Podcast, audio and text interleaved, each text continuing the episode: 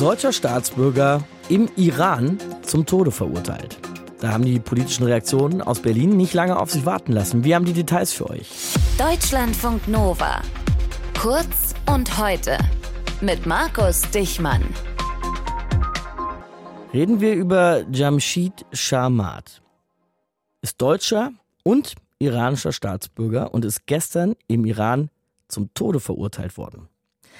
Amnesty International hat sich zu der Sache geäußert, nennt das einen Schauprozess und auch die Bundesaußenministerin Annalena Baerbock kritisiert das Urteil. In einem äh, Verfahren, was kein rechtsstaatliches Verfahren ist, ein Todesurteil auszusprechen, das widerspricht jeglichen internationalen Recht, das widerspricht den Menschenrechten und deswegen verurteilen wir das aufs Schärfste. Sagt Annalena Baerbock, aber auch ihr Ministerium, das Auswärtige Amt hat bereits reagiert und den Gesandten des Irans einbestellt. Benjamin Weber ist unser Korrespondent für den Iran beobachtet das alles für uns. Benjamin, bevor wir jetzt auch über die deutsche Reaktion sprechen, lass uns noch mal kurz zu Jamshid Shamat kommen. Wieso wurde er überhaupt verurteilt und wofür?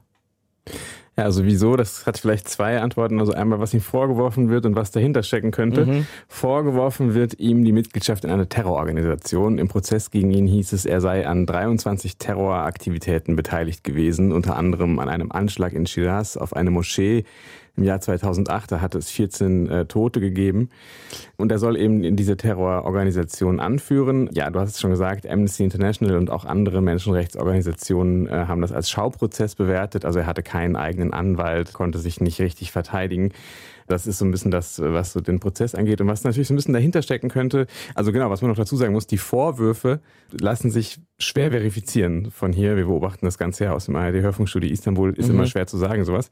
Was auf jeden Fall dahinter stecken könnte, ist, dass sich Jamshid Jamat in der Vergangenheit immer wieder sehr oft kritisch öffentlich gegen die Islamische Republik geäußert hat.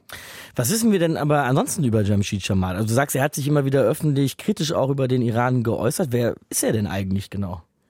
Er ist 67 Jahre alt, ist in Teheran geboren und dann in Deutschland aufgewachsen, hat deswegen auch die doppelte Staatsbürgerschaft, also die deutsche und die iranische, ist dann mit seiner Familie im Jahr 2003 in die USA ausgewandert, wo er jetzt lebt. Und da ist er eben bei einer Gruppierung aktiv, die heißt Tondal.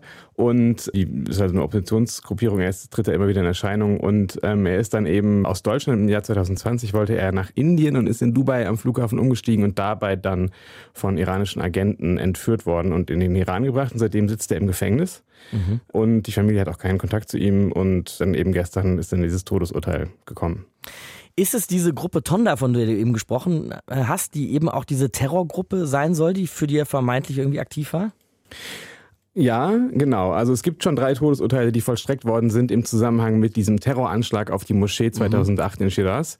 Und die sind auch im Umfeld dieser Gruppe. Und da kann man, also da kann ich jetzt auch nicht wirklich sagen, ob sozusagen das echte, richtige, äh, wahrhafte Ermittlungsarbeit gewesen ist oder ob es auch irgendwie shady Urteile gewesen sind. Aber es hat auf jeden Fall im Umfeld dieser Gruppe schon drei Todesurteile gegeben, die auch vollstreckt worden sind. Mhm. Tonda, das ist eigentlich so eine Oppositionsgruppierung in den USA, eine iranische Gruppierung von Oppositionellen dort, die sich äh, gegen die Islamische Republik stellen und die, was ganz interessant ist eigentlich, finde ich, sozusagen anders als der Großteil der Protestbewegung im Iran, was man so sieht, fordert eben Tonda die Wiedereinführung der Monarchie im Iran. Mhm. Das ist ja auch so eine Strömung, die ist aber, glaube ich, nicht ganz so, nicht ganz so präsent wie die äh, demokratische Strömung, würde ich jetzt mal sagen.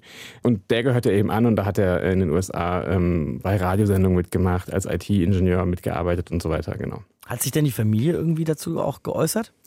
Die Familie äußert sich regelmäßig dazu, vor allen Dingen durch die Tochter Gazelle, die seit der Verhaftung, der Entführung politischen Aktivismus für ihren Vater macht. Die Vorwürfe wurden immer sozusagen zurückgewiesen von der Familie. Ich habe gestern Abend mit, mit Gazelle Chamar länger telefoniert. Mhm. Und das war schon relativ bedrückend, um ehrlich zu sein, mit ihr zu sprechen. Einfach weil sie natürlich jetzt seit zweieinhalb Jahren ihren Vater nicht gesehen hat und obwohl sie natürlich wusste, dass er in Einzelhaft sitzt und mutmaßlich gefoltert wird und dass dieses Urteil kommt, hat sie nochmal ganz deutlich gesagt, dass es sie trotzdem total schockiert hat, als dieses Urteil dann da war. Und ähm, ja, das war auf jeden Fall äh, ein sehr ja, belastendes Gespräch, kann ich nicht anders sagen. Mhm. Jamshid Shamat ist jetzt obendrein eben auch deutscher Staatsbürger. Benjamin habe ich ja auch schon erwähnt. Das heißt eben deshalb hakt sich auch das Auswärtige Amt ein. Mit welchen Reaktionen?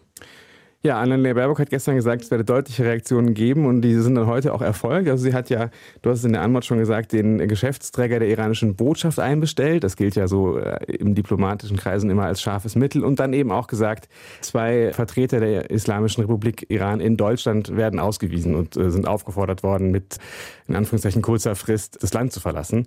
Und das ist natürlich schon auf eine Art eine deutliche Reaktion. Auf der anderen Seite muss man sich natürlich auch fragen, ähm, was ist sozusagen daran nachhaltig nachhaltig oder was bringt das Jamshid Chamat und anderen politischen Inhaftierten im Iran. Und wenn man da so ein bisschen schaut, was die Forderungen sind von Aktivistinnen, jetzt nicht nur von der Tochter, sondern auch äh, von anderen Aktivistinnen im Iran, die gerade gegen das Regime protestieren, dann fordern die natürlich eigentlich eher so Aussetzung der Atomverhandlungen und weniger Handel mit dem Iran und mhm. nicht unbedingt die Ausweisung von Leuten. Allerdings muss man schon sagen, dass das im Vergleich jetzt zu vorherigen schon eine deutliche Reaktion gewesen ist. Jamshid Jamat sitzt seit Jahren jetzt schon im Iran in Haft. Gestern ist das Todesurteil gegen ihn verstreckt worden. Nicht um Gottes Willen ausgesprochen worden, eben noch längst nicht vollstreckt worden.